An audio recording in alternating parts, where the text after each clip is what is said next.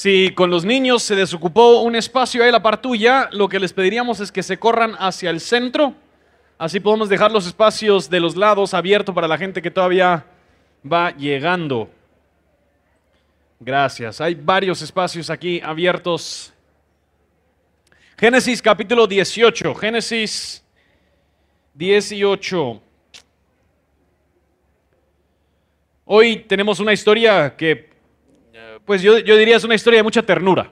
Es una historia que muy humana em, y, me ha recordado em, a mí, en lo personal, de lo débil que es mi fe y lo bueno que es Dios para conmigo en medio de eso. Em, Dios me diseñó a mí, quiera que no, soy analítico, lógica, razón, todas esas cosas son las que suelen gobernar mi cosmovisión. Y por lo tanto, creer, gracias Sergio, gracias Sergio, creer me cuesta. La fe me cuesta. Em, especialmente si nosotros leemos el libro de Génesis, sinceramente hay historias en el libro de Génesis que me cuestan creerlas. Eh, pensar en la historia como el diluvio o pensar en em, aún la creación, todas esas cosas son, son complejas y difíciles a menudo para mí para creerlas. Las leo, las afirmo, pero verdaderamente creerlas me es difícil y a menudo una de las cosas que yo pienso es que, ¿cómo trata Dios? con la gente necia como yo que le cuesta creer? ¿Cuál es la atención de Dios hacia las personas débiles en su fe? Y en Génesis 18 nosotros vemos una historia hermosa de cómo es que Dios se acerca y fortalece la fe de su pueblo.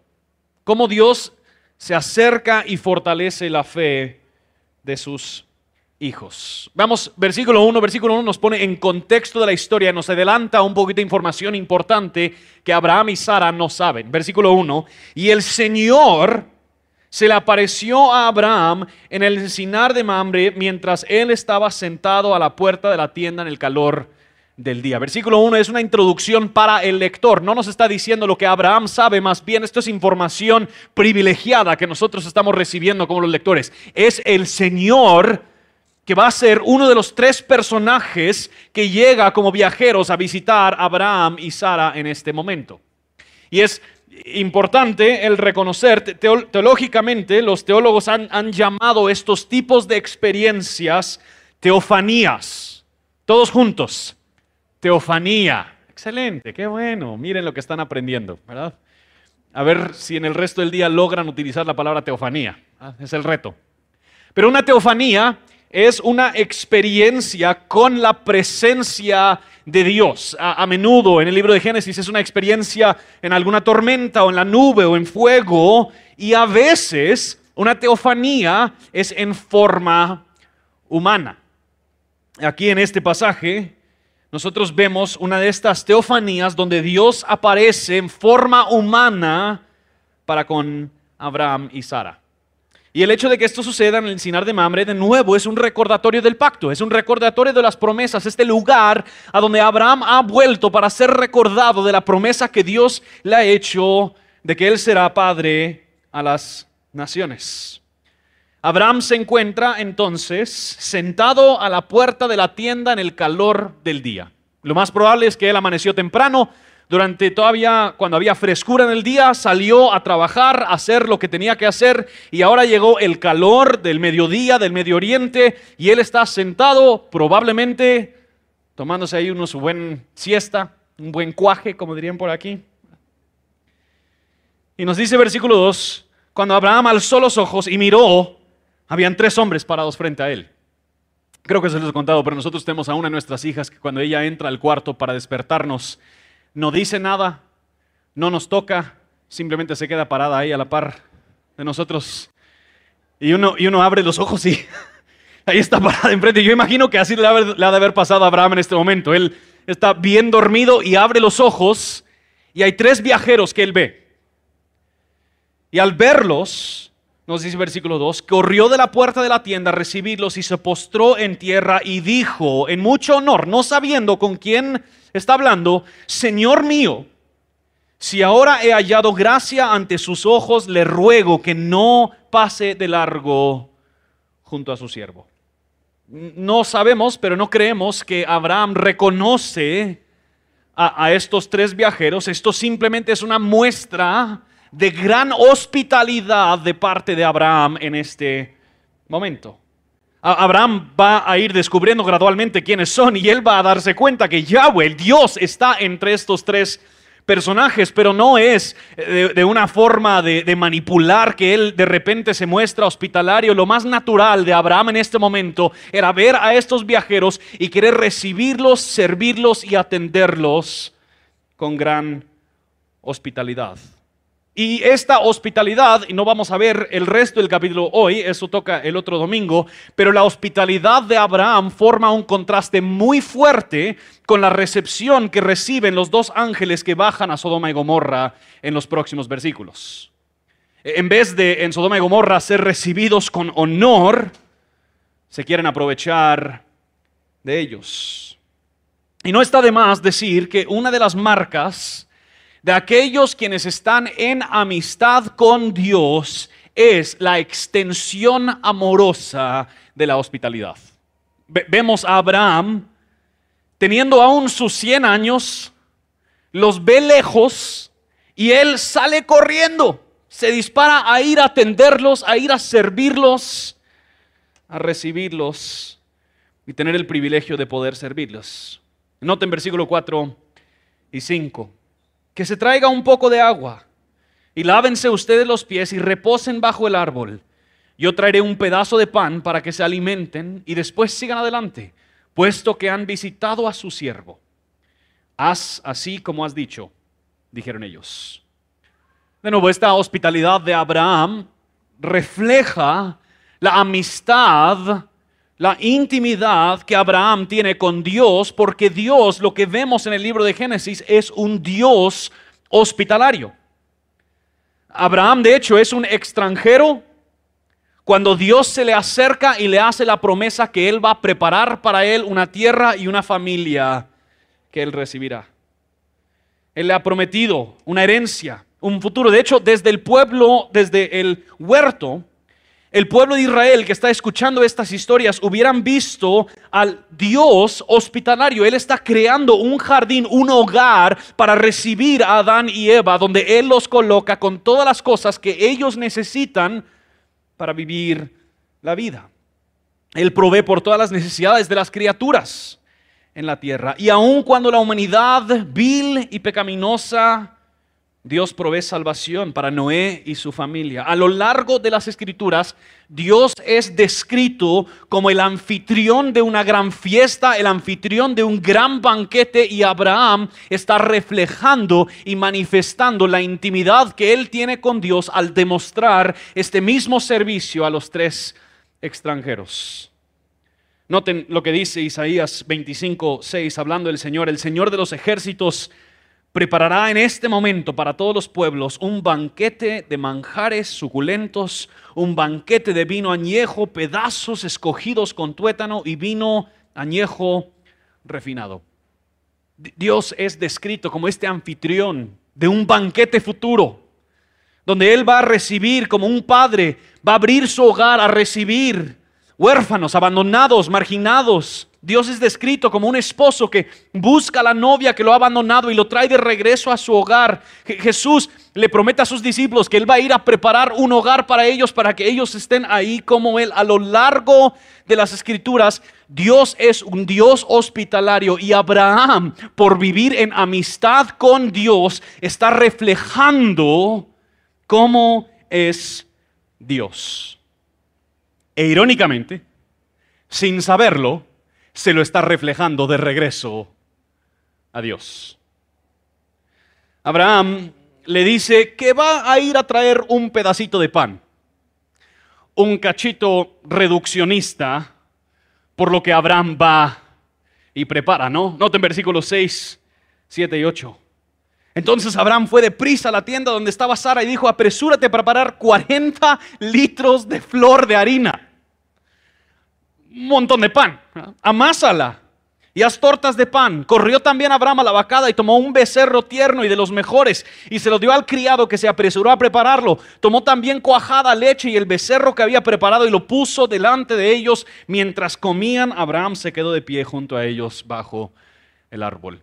Siempre me pongo en su lugar yo hubiera pensado, y no que solo un pedacito de pan nos iba a traer, que se está tardando tanto tiempo este cuate, Pero, pero Abraham queriendo honrarlos, ¿verdad? Y me encanta que él lo diga así, solo un pedacito de pan, porque para Abraham la hospitalidad no se trata de él. El, punto no es, no, mire muchacho, yo, yo aquí voy a darles todo lo mejor. más bien, él se quiere poner a un lado, yo les voy a preparar algo. El punto es, esa hospitalidad para Abraham se trata de sus huéspedes, no de él. Es generoso en, honor y servicio a los que lo están visitando. Y mientras que por supuesto esta escena es una muestra hermosa de la hospitalidad de Abraham, no creo que en primera instancia este pasaje se trata de la hospitalidad de Abraham. Este pasaje nos muestra la gracia y el amor de Dios al condescender, acercarse y fortalecer la fe debilitada de sus hijos. Ya en múltiples ocasiones, Dios se le ha acercado a Abraham y le ha hecho esta promesa. Vas a tener un hijo. Va a haber un descendiente. Yo te voy a hacer padre de una nación enorme. Y por un lado, Abraham quizás está viendo un poquito la bendición material, pero fue casi hace 25 años cuando Dios le hizo la primera promesa en Génesis 12 a Abraham. 25 años Abraham ha esperado esta promesa, este heredero, este descendiente, y pues tampoco se está poniendo más jovencito. Ya tiene casi 100 años en este momento. Y Dios, en ternura, se acerca para fortalecer la fe de Abraham y Sara en el pacto que él ha hecho con ellos. Dios fortalece la fe de sus hijos. Y Dios lo hace llegando a cenar con Abraham. El propósito de esta cena, que Dios ha anticipado y preparado, es para recalcar de nuevo la promesa. Dios quiere que Abraham y Sara tengan por seguro que Él está comprometido con cumplir su promesa y Él quiere que Abraham y Sara sigan creyendo en la promesa. Y Dios baja y come, cena con Abraham, señalando el pacto para fortalecer su fe. Y es en el anuncio nuevo, de nuevo, del nacimiento de su hijo, que yo creo que quizás por primera vez Abraham empieza a entender con quién está sentado. Noten versículo 9 y 10. Entonces ellos le dijeron, ¿dónde está Sara, tu mujer? Ahí en la tienda, le respondió. Y uno de ellos dijo, ciertamente volveré a ti por este tiempo el año próximo, y Sara, tu mujer, tendrá un hijo. Y Sara estaba escuchando a la puerta de la tienda que estaba detrás de él. Aquí le preguntan, ¿dónde está Sara? Ahora, obviamente, hasta este punto en la historia, Abraham no ha revelado cómo se llama su esposa. Entonces, en este momento, Abraham probablemente se le hubieran abierto los ojos y dicho, oh, me estoy topando con, con algo distinto, algo especial, algo divino en este momento. Y se supone entonces que ya Yahweh, Dios, está sentado ahí con Abraham y está tomando en cuenta la situación de Abraham y la situación de Sara. Y él está reafirmando de tal forma que Sara escuche que él va a proveer para ellos un hijo. De hecho, la última frase de versículo 10 voltea el enfoque de la historia de Abraham y su hospitalidad a Sara y su situación. Demostrando que Dios no solo está interesado en fortalecer la fe de Abraham, sino también en fortalecer la fe de Sara. El propósito de esta visita es para afirmar este anuncio y recordarán que en el capítulo pasado, en Génesis 17, Dios visita de nuevo a Abraham y él le afirma otra vez el pacto, que le va a dar este descendiente, le va a dar este hijo y le da la señal del pacto, la circuncisión. Pero Sara no está mencionada en todo ese capítulo. Esta cena amistosa entre Dios y Abraham, por supuesto, es para fortalecer la fe de Abraham, pero también es para fortalecer la fe de Sara. Y noten entonces cómo responde Sara, versículo 11. Abraham y Sara eran ancianos, entrados en años, y a Sara le había cesado ya la costumbre de las mujeres. Sara se rió para sus adentros, diciendo, ¿tendré placer después de haber envejecido, siendo también viejo mi Señor? Abraham y Sara claramente ya no estaba en una etapa de vida para estar concibiendo ni teniendo hijos. Tres diferentes frases afirman esto. El autor quiere que nosotros quedemos claro que hay muchas limitaciones que tiene la situación de Abraham, y Sara para que ellos tengan hijos. Dice en versículo 11, eran ancianos entrados en los años. Dice, Sara le había cesado ya la costumbre de las mujeres y Sara misma dice, voy a tener placer después de que yo he envejecido y también mi viejo aquí. Ya no tan joven. Con todo lo que Sara y Abraham sabían acerca de la concepción y el embarazo, para ellos en este estado de vida era imposible tener hijos. Y ellos entonces se están aferrando a esta promesa que cada día que ellos viven parece ser más ilógico, más imposible. Y con razón Dios en tanta ternura llega a cenar con Abraham y Sara. A pesar de que toda la posibilidad humana se había acabado, Dios sigue reafirmando que Él lo hará. Yo me imagino, en la medida que pues siendo hombre puedo, cómo Sara ha de haber vivido estos 25 años. Seguramente ella había sufrido una vida entera de frustración y decepción los que han sufrido la infertilidad entenderán por completo el cinismo de Sara. ¿Cuántas veces en el transcurso de su vida se han de haber ilusionado pensando esta vez, solo para encontrarse de nuevo con la realidad que no? Toda la parte de su vida donde ella pudo haber tenido hijos pasó sin que ella diera luz. Hay temas que la Biblia toca sin vergüenza. Y en el libro de Génesis, la infertilidad es un tema que la Biblia toca sin vergüenza, aunque a veces para nosotros como cristianos nos da vergüenza. A menudo, parejas sufren aislados y solos, no solo infertilidad, sino también pérdidas, y lamentablemente en la cultura cristiana nosotros damos a entender que los padres más cristianos son los que tienen hijos. Los que no tienen hijos todavía no han alcanzado el nivel de éxito requerido para una pareja cristiana porque no tienen hijos. No, no, podemos decir con ciencia exacta lo que Dios está haciendo en esos momentos, pero el libro de Génesis nos recuerda que si tú estás sufriendo infertilidad, dolores, complicaciones al tener hijos, Dios te ve. Dios te ve.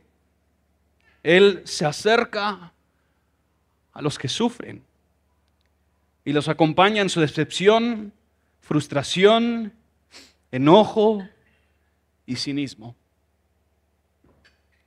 Y Sara, con mucha razón, está luchando con la incredulidad. Con mucha razón.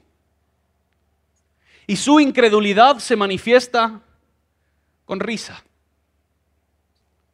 Su, incredulidad no es por arrogancia, probablemente es por desesperación. Después de años de seguir decepcionada, ella no ve una razón clara de por qué debería seguir creyendo esta promesa. El escepticismo y el cinismo le ganan.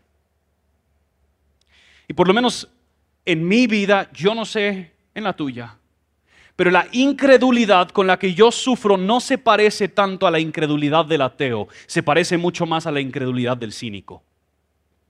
Donde no es simplemente el no creer en Dios, es más bien el no querer ilusionarme con la posible bondad de Dios por si acaso que Él me deja decepcionado. Paul en su libro Una vida de oración habla de este cinismo diciendo que el primer cínico era Satanás al hablar con Adán y Eva. Noten lo que dice. Satanás sugiere que los motivos de Dios son cínicos. Como si Satanás tuviera la verdadera historia y él le va a dar el secreto a Adán y Eva de lo que realmente está pasando. Les dice, Dios no ha sido sincero con ustedes en cuanto al árbol que está en medio del huerto. Esa orden de no comer del árbol no es para su protección. Dios quiere protegerse de rivales. Él es celoso. Él proyecta la imagen de que está cuidando de ustedes, pero en realidad tiene un plan para protegerse a sí mismo. Dios tiene dos caras. Yo no sé tú, pero así luce mi incredulidad. No es en dudar, ¿será que esto realmente llegó a existir? Por supuesto. Pero adentro de cada uno de nosotros está firmemente implantada las mentiras del enemigo que llegan a hacernos dudar en lo profundo, no de la existencia de Dios, más bien de la bondad de Dios. Y puedes imaginar probablemente la lucha interna con la que estaba sufriendo Sara. El discurso interno, este Dios dice que nos va a dar un hijo. Pero han 25 años. Este Dios dice que Él va a cumplir sus promesas, pero Sara, no te dejes engañar, ya sabes cómo se siente la decepción. No te ilusiones. Si Dios lo hace, qué bien, pero protégete y asegúrate de no emocionarte demasiado porque es muy probable que Dios no llegue a cumplir con lo que Él ha prometido. Pero todo ese discurso interno, Dios lo sabe. Él, de hecho vino a cenar con Abraham y Sara para poder tener una conversación con Sara aún sin que ella hable una sola palabra. Dios está respondiendo, me encanta cómo el autor lo, lo, plantea, Dios le está respondiendo a Sara a su discurso interno. Ella está todavía adentro de la tienda y Dios está respondiendo a las dudas que están saliendo de Sara. No, noten lo que dice. Y el Señor dijo a Abraham, ¿por qué se rió Sara? diciendo, ¿concebiré en verdad yo tan vieja? ¿Hay algo demasiado difícil para el Señor? Volveré a ti al tiempo señalado, por este tiempo el año próximo, y Sara tendrá un hijo. ¿Cuánto amor? ¿Cuánta ternura? Dios está dirigiendo a Abraham, pero él bien sabe a quién realmente él está hablando. Él sabe que Sara está escuchando esta conversación y como si Dios estuviera dialogando directamente con el discurso interno de Sara, Él fortalece su fe. me encanta cómo termina en versículo 15. De verdad, estas son de las cosas literarias que hacen los autores de Génesis. Dice, pero Sara lo negó, lo negó porque tuvo miedo, diciendo, no me reí. No es así sino que te has reído, dijo el Señor. Yo creo que lo hemos mencionado antes. El nombre Isaac significa risa. Que a final de cuentas quienes se ríen de gozo son todos, porque Dios cumple su promesa. Y el mensaje central que Dios le está transmitiendo, transmitiendo a Sara no es la imposibilidad del parto, sino el poder de Dios. Claro, Da risa la idea de tener hijos a su edad por las obvias limitaciones biológicas que existen, pero Dios no está limitado por la biología. Dios creó la biología. Él creó el vientre, el proceso reproductivo. Dios formó a Adán de la tierra y a Eva de la costilla de Adán. Dios habló y toda la esfera material llegó existir. El, el punto del mensaje que Dios le está transmitiendo a Sara en este momento es, Sara, yo sé que por todo lo que tú ves esto parece imposible, pero hay información que tú no ves. Hay información que tú no estás manejando en este momento. Y yo te estoy garantizando en base a mi carácter y mi poder que yo cumplo con mi palabra. Es increíble cuánto nosotros también caemos al cinismo y al escepticismo por estar demasiado enfocado en las limitaciones que existen hasta que llegan a opacar por completo el poder bondadoso del Dios soberano. Sean cuales sean nuestras circunstancias, las circunstancias no son nuestro Dios.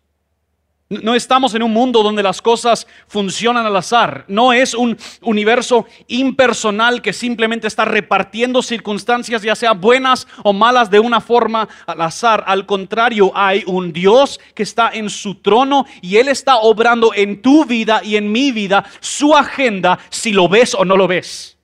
Él está obrando para tu bienestar, Él está obrando para su gloria, aun cuando nosotros no lo percibimos y no lo vemos y todas las cosas parecen que van para mal.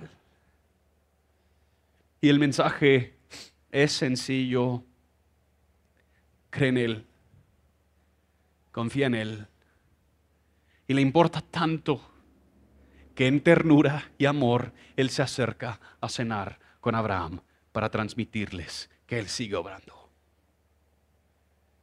Isaías 55, 8 y 9 nos recuerdan, Dios dice, porque mis pensamientos no son los pensamientos de ustedes, ni sus caminos son mis caminos, declara el Señor.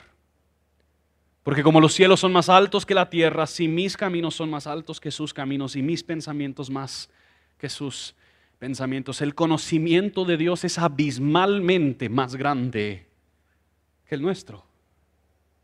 Dios está llevando a cabo una agenda en nuestras vidas.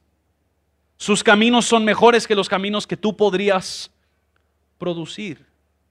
Y Sara para mí es un recordatorio a mí sí mismo que Dios no solo promete, sino que a Él también le interesa acercarse para con sus hijos y fortalecer su fe en momentos de gran incredulidad.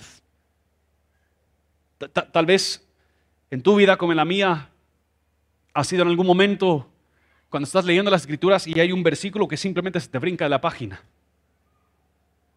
O tal vez es al escuchar algún sermón o escuchar alguna canción o al tomar la Santa Cena o al recibir una llamada algún amigo amiga Querida, hay miles de maneras en las que Dios en gran misericordia y gracia se acerca a su pueblo cínico, cansado y decepcionado y los vuelve a recordar de que el plan que Él está llevando a cabo no está limitado por las circunstancias de nuestra vida, sino depende únicamente de su poder soberano y Él cumple sus promesas.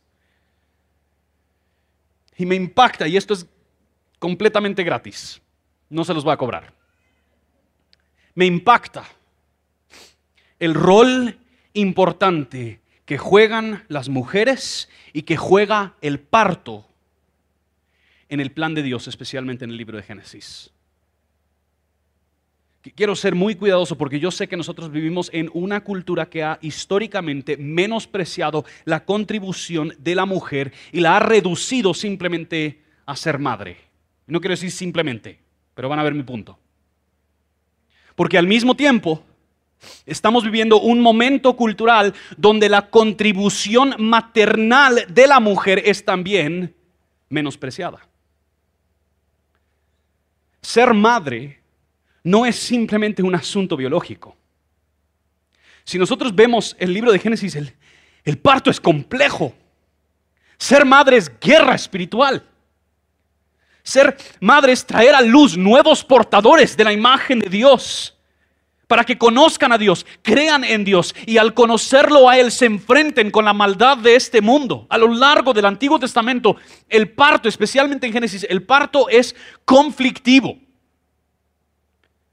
Desde que Dios le anuncia a Eva, que su simiente machucaría la cabeza de la serpiente. A lo largo del libro de Génesis existe la duda, ¿será que seguirá el linaje de Dios? ¿Será que se preservará el linaje de Dios? Y pareciera que el plan de Dios está colgado de un hilo. Embarazos complejos, impureza sexual, infertilidad, muertes de los primogénitos. ¿Cómo va a Dios cumplir con su promesa? ¿Cómo va a Dios proveer este descendiente? ¿Cuándo vendrá el descendiente que va a machucar la cabeza de la serpiente? Y con cada nacimiento milagroso del linaje de Dios hay un suspiro de alivio. Porque Dios sigue cumpliendo su promesa, Dios sigue obrando. Y de nuevo aquí nos encontramos con lo que, según las limitaciones humanas, parecieran ser el fin del linaje de Dios. ¿Cómo así una pareja donde ya se ha cesado la costumbre de la mujer y el varón ya tiene más de 100 años? ¿Cómo así que de ellos vendrá el linaje de Dios? Y es donde nosotros vemos que Dios es el dador de la vida y Él está promoviendo todo esto. Y yo me, quizás estoy entrando demasiado a imaginar, pero pienso, ¿cómo ha de haber sido para Dios en ese momento anunciarle a Sara un nacimiento y una concepción milagrosa? en, toda su sabiduría, seguramente Dios con, mucho gozo estaba pensando para adelante. Por supuesto que Abraham, y Sara están esperando al descendiente para su linaje. Pero realmente el heredero que ellos esperan es el que cumplirá la promesa a Eva. Quizás, quizás Dios en ese momento, al estar compartiendo esta noticia con Sara, Él está pensando de algún día cuando otro mensajero se acercaría con una jovencita llamada María para anunciar otro embarazo y otra concepción milagrosa, el fruto de la promesa. El descendiente esperado. Dios en gran amor y en gran ternura se acerca con Sara con el plan no simplemente de cumplir esta promesa, sino de cumplir todas las promesas. Y Él fortalece la fe de Abraham y Sara en este momento de debilidad. Y hay muchas cosas, hermanos y hermanas, que Dios ha prometido y nos cuesta creer. Dios ha prometido que en ese descendiente Él, Él proveerá salvación, que en ese descendiente Él proveerá santificación, que Él no nos abandonará en medio del sufrimiento, sino que Él usará para llevar a cabo sus propósitos. Dios ha prometido que en ese descendiente Él traerá justicia, que Él regresará y nos llevará con Él. Dios nos ha prometido que Él proveerá por nuestras necesidades y que Él nos protegerá y nos cuesta creer. Y a mí me llena de mucha esperanza saber que Dios no simplemente está sentado ahí en los cielos decepcionado diciendo, este Justin, qué débil en su fe, qué incrédulo. Sino que en misericordia, Él también se acerca con nosotros, sus hijos, y fortalece nuestra fe. Y tal vez estás pensando, pues, así como no, ¿verdad? Si Dios llegara a cenar a mi casa, me libro de la incredulidad de ese día para siempre. Pero las escrituras nos afirman que realmente Abraham y Sara estaban en desventaja comparado a nosotros. Porque Dios para ellos era simplemente un compañero de cena de esa tarde. Las escrituras afirman que Dios es compañero perpetuo para los que han creído en Cristo. Gálatas 4:6 nos dice, ustedes son hijos y Dios ha enviado el espíritu de su Hijo a nuestros corazones clamando, Abba, Padre, que Dios ha colocado en ti su espíritu para fortalecer tu confianza, tu fe y tu creencia en Él como tu buen Padre. Nos dice Romanos 8, de la misma manera también el Espíritu nos ayuda en nuestra debilidad. No sabemos orar como debiéramos, pero el Espíritu mismo intercede por nosotros con gemidos indecibles. Y aquel que escudriña los corazones sabe cuál es el sentir del Espíritu, porque Él intercede por los santos conforme a la voluntad de Dios. Yo, me lo imagino así, ¿verdad? Justin está teniendo una semana dura, difícil, pesada, y no me, no me interesa orar. Estoy cansado, estoy agobiado. Ya intenté y no parece que nada está pasando. Y, me imagino al Espíritu Santo ahí hablando con el Padre. Oye, Padre, Justin es tu hijo. Él, él ha puesto su fe y su confianza en Cristo. Fortalezcamos su fe. Acompañémoslo más de cerca. Consolémoslo en medio de su dolor. Que el Espíritu Santo está orando a nuestro favor, aun cuando nosotros no tenemos que decir. Tal vez tú dices, pues, pues sí, Qué bonito tenemos el Espíritu Santo, pero Dios no me habla. Él, hablaba a Abraham. Cenó con él y, platicaron. Pero tenemos nosotros en nuestra mano la revelación de la palabra de Dios. Nos dice Hebreos 4, la palabra de Dios es viva y eficaz, más cortante que cualquier espada de dos filos que, no solo nos habla Dios, pero sus palabras, cuando las consumimos de sus escrituras, sus palabras son tan vivas y eficaces que penetran nuestra vida, penetran nuestro corazón y producen en nosotros el fin que Dios está llevando a cabo. Nos dice Isaías 55, 11, así será mi palabra que sale de mi boca, no volverá a mi vacía, sin haber realizado lo que deseo y logrado el propósito para el cual la envié. Pero no solo eso, mis hermanos y hermanas, nosotros encontramos gran ventaja en el hecho de que nosotros tenemos el ancla más seguro y firme que fortalece nuestra fe en la obra terminada de aquel descendiente prometido desde Génesis 3. Nos dice Pedro, que Dios nos ha hecho nacer de nuevo a una esperanza viva mediante la resurrección de Jesucristo de entre los muertos, para obtener una herencia incorruptible, inmaculada, que no se marchita, reservada en los cielos para nosotros. El autor de Hebreos dice que tenemos una esperanza segura y firme como ancla para nuestro alma. Dios no nos ha dejado solos para ver si nosotros logramos forzar fe o, apretar las manos y los dientes para creerlo. Dios nos ha dado todo lo que nosotros necesitamos para seguir fortaleciendo y capacitando nuestra fe en su bondad, en su fidelidad. Él ha sido condescendiente no solo con Abraham y Sara, sino con cada uno de sus hijos para fortalecer nuestra fe en la obra que Él está llevando a cabo. Y Él jamás ha fallado en cumplir su obra. Y si todo eso no fuera suficiente, Dios nos ha dejado recordatorios visibles y materiales de que Él fortalece nuestra fe.